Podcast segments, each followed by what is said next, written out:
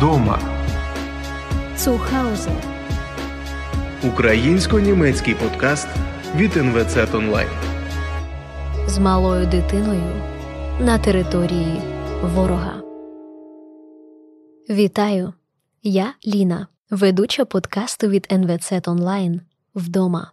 Тут звучать історії українців та українок, що були вимушені покинути свої домівки та виїхати до Німеччини через початок російської військової агресії. Сьогодні я пропоную до вашої уваги другий епізод подкасту, в якому ви познайомитесь з моєю першою прекрасною та неймовірно мужньою гостею. Місяць в окупації. Місяць за тремтячими стінами будинку, що розвалюється. Місяць холоду, темряви та безнадії. Коли навіть пошук води стає смертельною небезпекою. Дарія родом з Маріуполя. З початком повномасштабного російського вторгнення місто на південному сході України майже одразу опинилося в оточенні.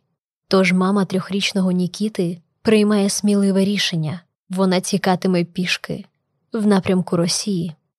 Це єдиний вихід із граду бомб, звідти, як вона сподівається, вона зможе їхати далі на захід. Та якою буде ця дорога? Одне скажу вам наперед це буде небезпечний шлях. Але давайте повернемося до початку цієї історії. Дарії 30 років. Вона живе в Маріуполі і будує своє життя. Та не лише своє, в неї є син Нікіта, йому ще немає трьох років. Частину дня він проводить в садочку, іноді залишається в батька. Хоча їх шляхи розійшлися, їм все ж вдалося зберегти добрі стосунки. Дар'я вже має освіту провізора-косметолога, але продовжує вчитися в медичному коледжі, аби мати більше можливостей для розвитку в своїй сфері. Тож вдень вона вчиться в центрі, недалеко від драмтеатру, а в ніч працює в аптеці на іншому кінці міста. Її щоденний маршрут на велосипеді пролягає через усе місто, уздовж заводу Азовсталь, бо там недалеко знаходиться її дім, де вона живе разом з сином. Маріуполь прекрасне місто на березі Азовського моря. Воно було домом для багатьох українців, та життя в ньому не було безхмарним, бо ще з 2014 року мешканці міста час від часу прокидаються від вибухів вже майже 9 років. Багато це чи мало, аби змінити життя, позицію та світобачення. На жаль, ніякої чіткої позиції не було, і, і я досі відчуваю якби провину за це. Кожна людина в Маріуполі, особливо ті, хто жив на лівому берегу, чули вибухи час від часу. І, взагалі, це ж е, Маріуполь е, ну, прикордонне місто, тобто там буквально там 40 кілометрів і зона зіткнення. Але я не знаю, чесно, може я була е, іншою людиною, напевно. Також цей вплив, ось кажуть, там пропаганда, пропаганда. Вона також працює і по-інакшому, і працює навіть на молодих людях. Ну, наприклад, моє ставлення було яке? Не те, що Україна має бути в Європі або дружити супер з Росією. Ні. Ідея була в тому, щоб Україна була незалежною і мала нормальні стосунки з усіма якби сусідами, тобто якось треба домовлятися, більш демократично. Ну тоді теж це було нереально, але не було розуміння, і це помилка. І я вважаю, що багато людей за це заплатили вже. Дехто навіть своїм життям. Якщо ти не цікавишся політикою, то рано чи пізно вона прийде в твоє життя. Це перше. І друге, якщо ти думаєш, що можеш не вибирати, то ти помиляєшся, тому що ти не вибрав, то за тебе вибрали. Життя триває, навіть коли від смерті його відділяють лічені кілометри. Але коли війна вже стукає в твої двері, перед тобою постає вибір тікати, рятуючись в невідомість, або завмерти, причаїтися та чекати. Війна постукалася, та тікати Дарія не наважується. Але чому? Е, на той момент я працювала в ніч приблизно три дні вже чи щось таке. І в мене ще було навчання. Це співпало з буднями. Тож е, я дуже сильно не досипала, прям дуже сильно. Я була виснажена. Я е, теж в цьому себе звинувачую, тобто я вважаю це своєю помилкою, що треба було їхати. Але перша проблема була в тому, що багато часу всі говорили про те, що Росія нападе. І другий момент люди ну просто не вірили. Здебільшого ще й через те, що багато маріупольців мають родичів е, на Росії. В Маріуполі 90% приблизно говорили російською мовою.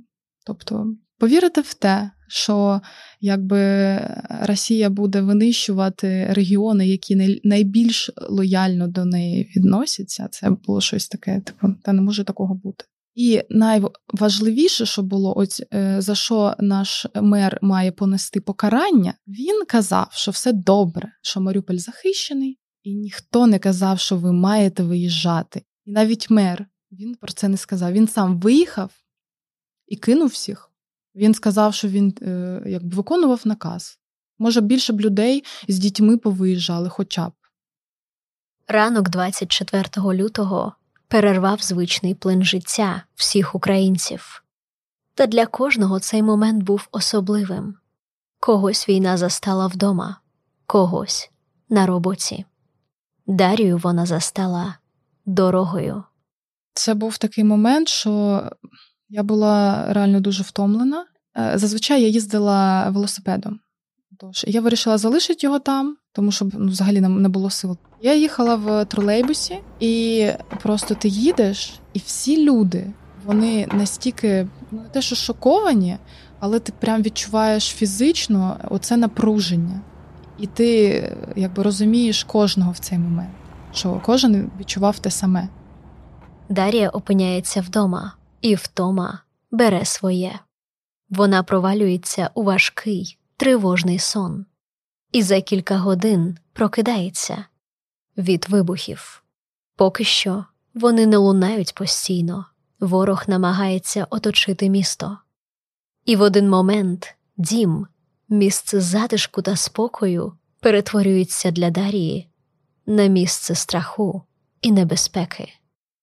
Я жила на лівому березі, теж недалеко від Амстора. А Амстор це недалеко від Азовсталі. Такий був район дуже небезпечний. Амстор це був е, гіпермаркет, і там було дуже багато такого вільного простору.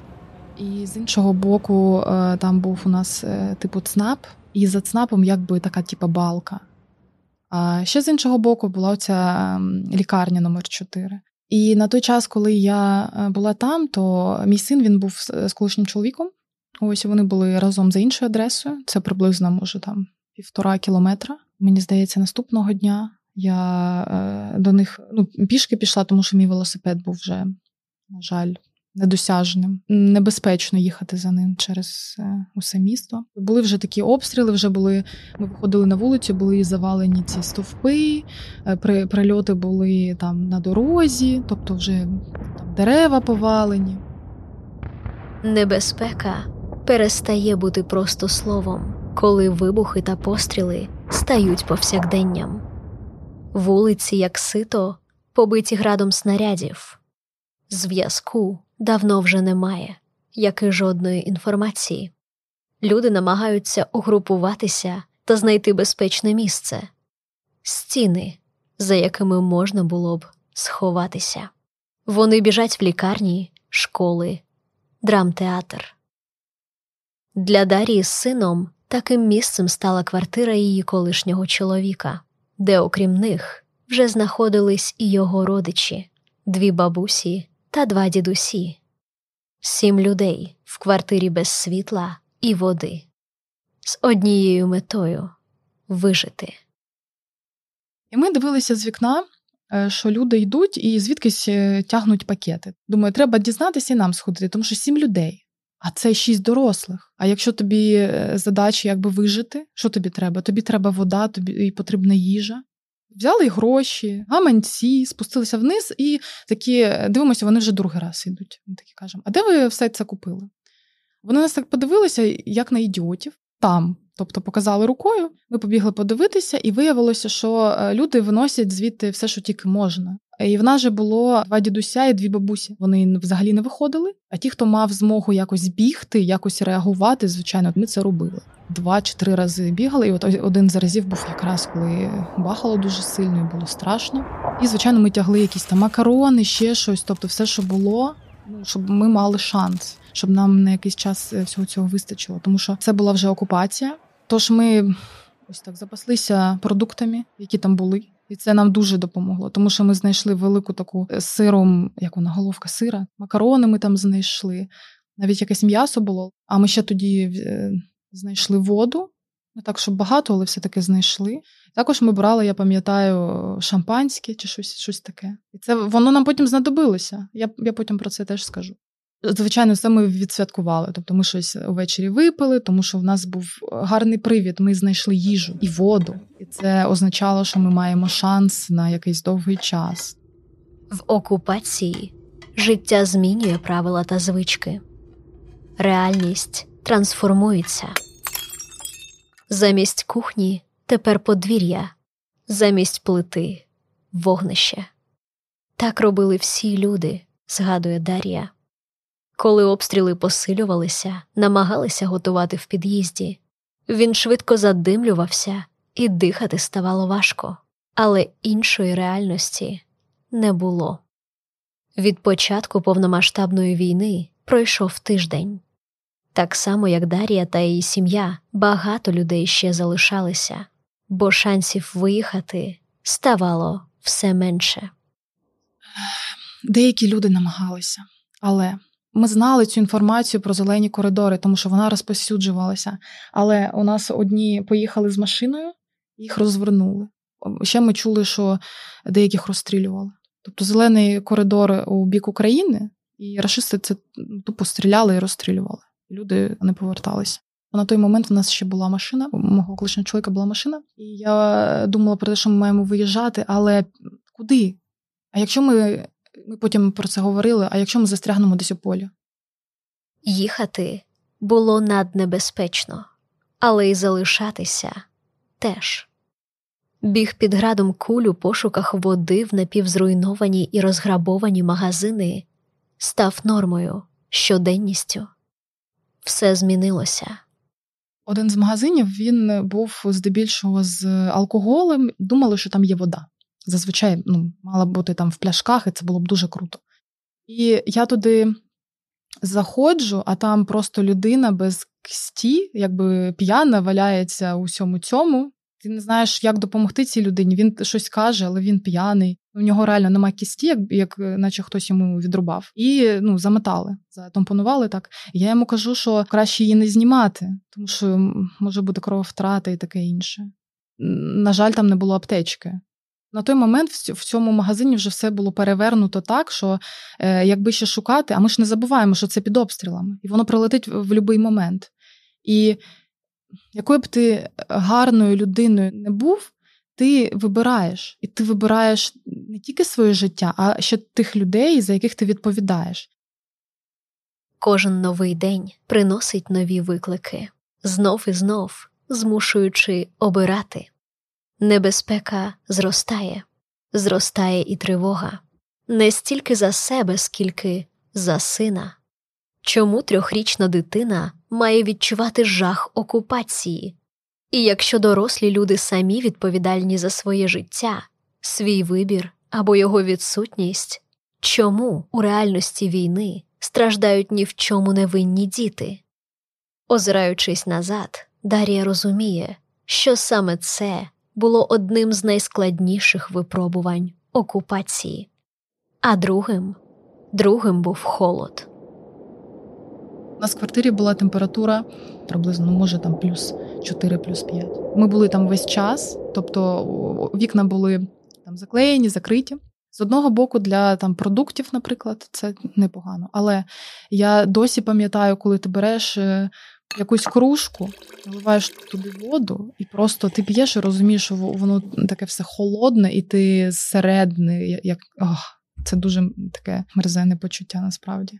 Я зігрівалася лише коли треба було рухатися, і коли ми бігли, наприклад, там за їжею, то звичайно, що в тебе прям адреналін. От ось тоді так. Але якщо тобі треба просто сидіти, навіть е, в мене почала вже притуплюватися якась реакція. Тобто, коли там якісь вибухи і вони далеко, вони вже сприймалися трохи по-іншому. Але вибухи не завжди були далекими. Потворне обличчя війни можна було побачити просто з вікна, розбиті дороги, догоряючі будівлі, танки. І не лише побачити, його можна було почути.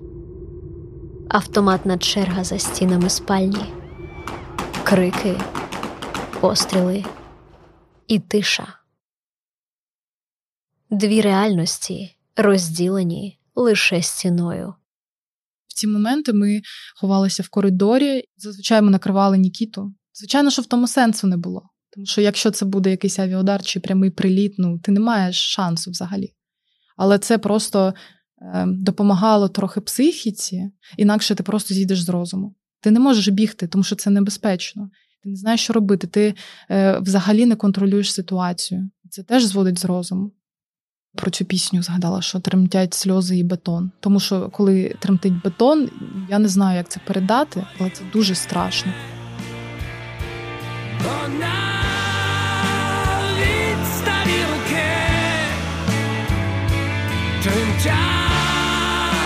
Сльози бетон цвітуть квіти мінний зон дихає війна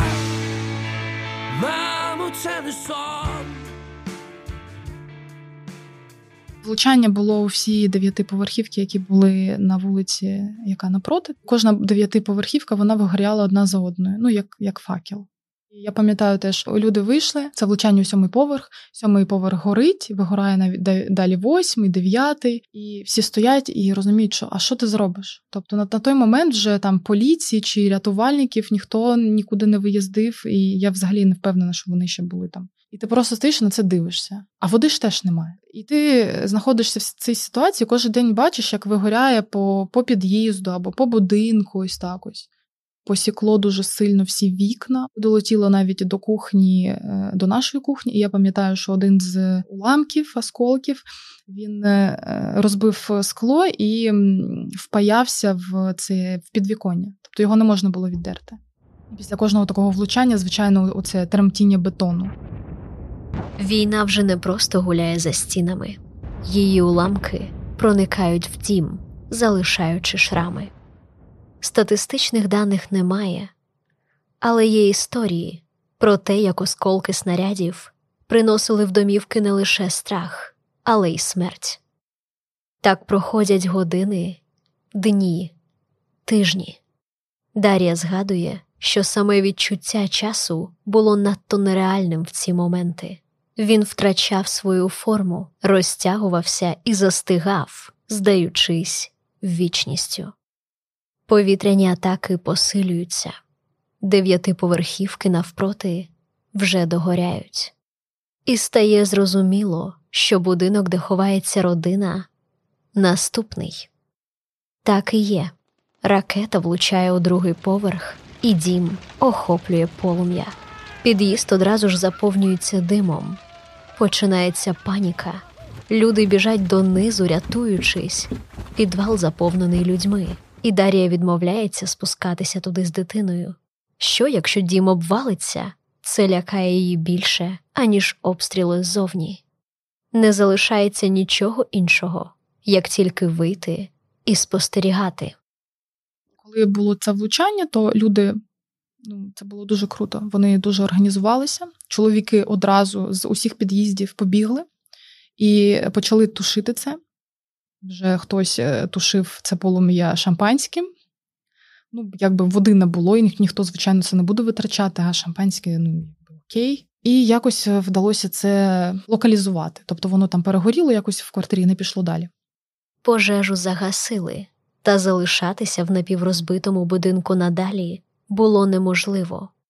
Родина приймає рішення перечекати останню ніч і виїжджати на світанку. Але дочекатися світанку не вдалося. О другій ночі пролунав вибух.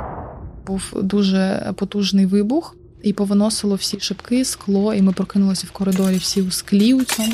Потім почали збиратися теж на на, на стресі. Все подвір'я було у цих частинах від е, від будинку в блоках. Виходимо і бачимо, що машина, на якій ми збиралися, вона просто її остов і вона палає. Їхати неможливо, залишатися теж. На відстані двох кілометрів звідти знаходиться квартира родичів. Якщо вона все ще стоїть, вони могли б заночувати там. На роздуми часу немає, і вони вирушають з надією, що знайдуть будинок вцілілим. Йдуть дуже повільно. Одна з бабусь має травмовану ногу і потребує підтримки, щоб іти. Вони сподіваються потрапити додому адже деякі багатоповерхівки вже стоять закриті. Люди бояться, збираються разом і закривають двері, бо хто знає, хто прийде вночі мародер, окупант чи дійсно той, хто шукає прихистку. В цю ніч їм щастить. Будинок стоїть, і двері під'їзду відкриті. Вони піднімаються в квартиру, яка колись дарувала спокій затишок і тепло. Але все це залишилося в минулому, в реальності, в якій не було війни. Термометр показує мінус два, всього на кілька градусів вище, ніж на вулиці, і ванна, наповнена льодом, лише підтверджує це. Отже, на них чекає холодна ніч. Перша ніч на тій квартирі була така, що всі в одязі, там знайшли ще якісь ковдри. Я накрила ковдрою малого двома ковдрами, а він прокидається і каже: Мама, мені холодно. Тобто, яка можливість згрітися, там випити чаю? Але е, усі ці можливості це ризик виходити на вулицю. Коли ти мерзнеш дуже довго, і потім е, розумієш, що в у квартирі, якій ми були до цього, було плюс 5 градусів, ти розумієш, що це був рай, наскільки це можливо сказати. Я е, реально дуже рекомендую, якщо ем, подивитися цей фільм. Він називається Наш дом горить». Це людина, яка теж зі своєю сім'єю вживала в Маріуполі, але в іншому районі. І вони теж показували якраз, що ну, у них була пляшка з водою, і там вона реально замерзла. А що вони їли голубів? Він так ще розказує просто як факти, тобто без емоційного якогось там дуже важкого. Але якщо е, замислитися, там, там реально важко. Такої холодної весни на півдні України не було десь 40 років. Тож сім'я спить в одязі, куртках, шапках. Прості речі тепер недосяжні помитися чи перевдягнутися означало б втратити частину тепла, відчуття бруду не покидає. Але навіть з цим можна було б жити, якби не небезпека, від якої не втекти. І хоча в ту ніч Дарія з сім'єю знайшли новий прихисток, ситуація не покращилася, вибухи так само лунають, будівлі навколо вигоряють одна за одною. Було зрозуміло, залишатися тут означає залишатися на смерть. Я розумію, що ми не знаємо там, куди е, їхати і що робити, але ми маємо звідси виїхати кудись, хоча б намагатися. Не було ніякої гарантії, тому що ми не не знали ніякої інформації, щоб хтось виїхав і написав чи позвонив про це. Взагалі, ідея кудись рухатись це теж ризик. Але і в нашому випадку це вже було з нами на іншій квартирі. І якщо нам пощастило один раз, що цей авіаприліт був десь поруч, що ми вижили, ми просто не, не маємо права тут залишатись. А а це ну я реально не вірю в долю чи щось таке. Але ситуація виглядала дуже ідентично. Тобто, ну я не думаю, що людині може щастити двічі-тричі при таких самих умовах. Ходили чутки, що можливість вийти все ж є через блокпост в сторону Росії. Можливо, це їх останній шанс. Машини більше немає.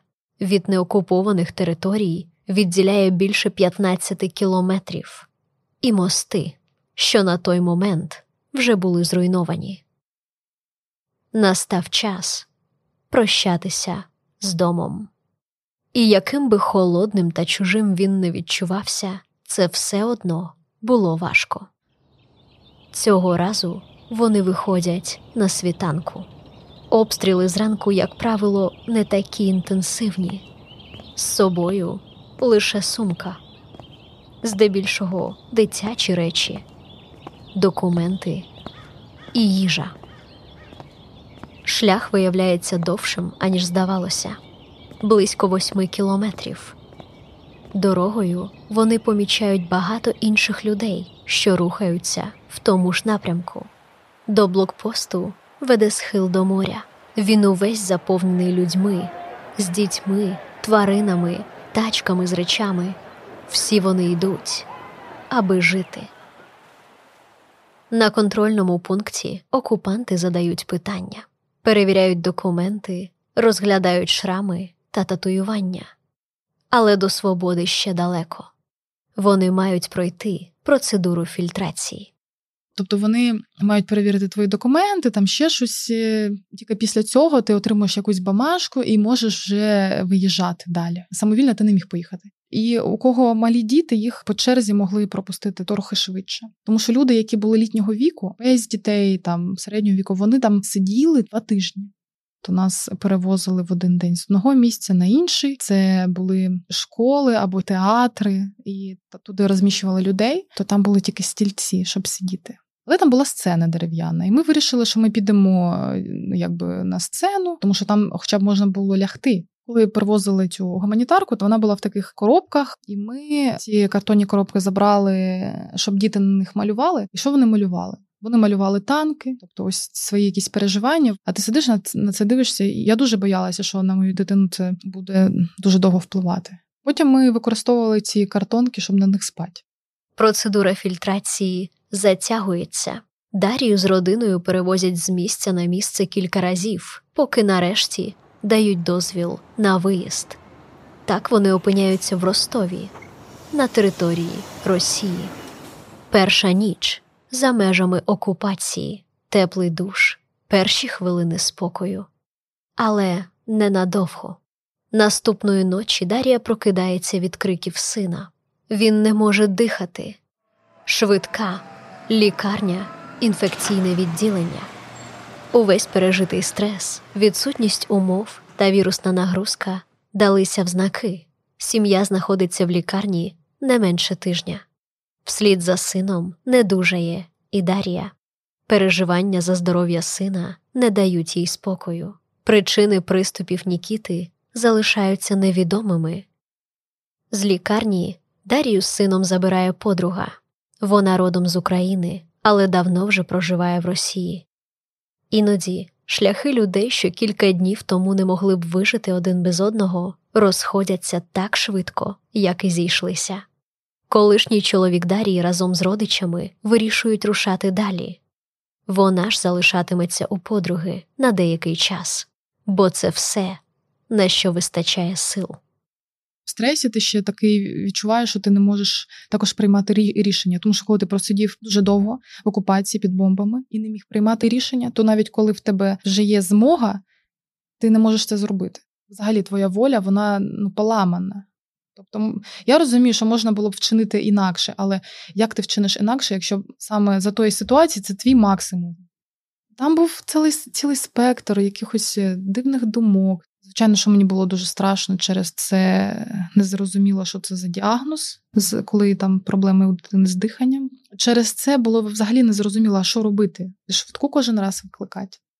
Хвилювання Дарії зростає. А що, якщо приступи її сина мають психологічний характер? Що, якщо пережите назавжди залишить свій слід? І мати наважується звернутися по допомогу. Вона знаходить українське об'єднання психологів, що пропонує безкоштовні консультації. Ця розмова з психологом вона мені реально дуже допомогла. Ця людина мені пояснила, що якщо дитина дуже мала, то якби навіть ходити к психологу, це теж зайвий стрес для неї. Якщо б це було проявлялося як якась агресія або якась реакція дуже сильна на якісь подразники, тоді так, але цього не було. Я їй е, пояснила їй ситуацію, що після всього цього залишатися на Росії це важко морально. І вона сказала таку штуку, ну я вважаю дуже правильно, вона мені допомогла потім. Що ви маєте перш за все вирішити, що зараз найважливіше. І відповісти на, на питання: ви можете зараз виїхати? Якщо ні, то ну чому? Тому що у вас є якісь невирішені питання, чи може треба час. Тобто, якщо ви не можете виїхати, не треба себе за це карати. А у мене ж таке було. Тобто, як я можу тут залишатися? Якщо я не можу щось вирішити зараз, то я маю дати собі час, і це була гарна порада. І також я у неї запитала, що е, зробити, якщо ти втрачаєш е, можливість приймати рішення. Тобто ти намагаєшся про щось думати, і просто в тебе якась пустота. Вона сказала, що щоб психіка трохи заспокоїлася, то треба зробити якусь е, рутину ну, можна навіть знаєте, там роботу для дитини садочок може. Тобто е, те, що буде повторюватися кожен день, і це впливає таким чином, що ем, підсвідомість вона розуміє, що все, наче ну, в порядку. І це реально спрацювало. Розклад, робота, заняття для дитини, підтримка друзів. Через деякий час Дарія знаходить і рішення, як полегшити напади сина. Вона купує все необхідне, і це додає їй впевненості. Вона впорається. Повертаються і думки про майбутнє, плани виїхати вже не здаються такими нереальними або далекими. Але це рішення означає початок нового життя та пошук нового дому. Найближчим і найкращим варіантом здається Фінляндія.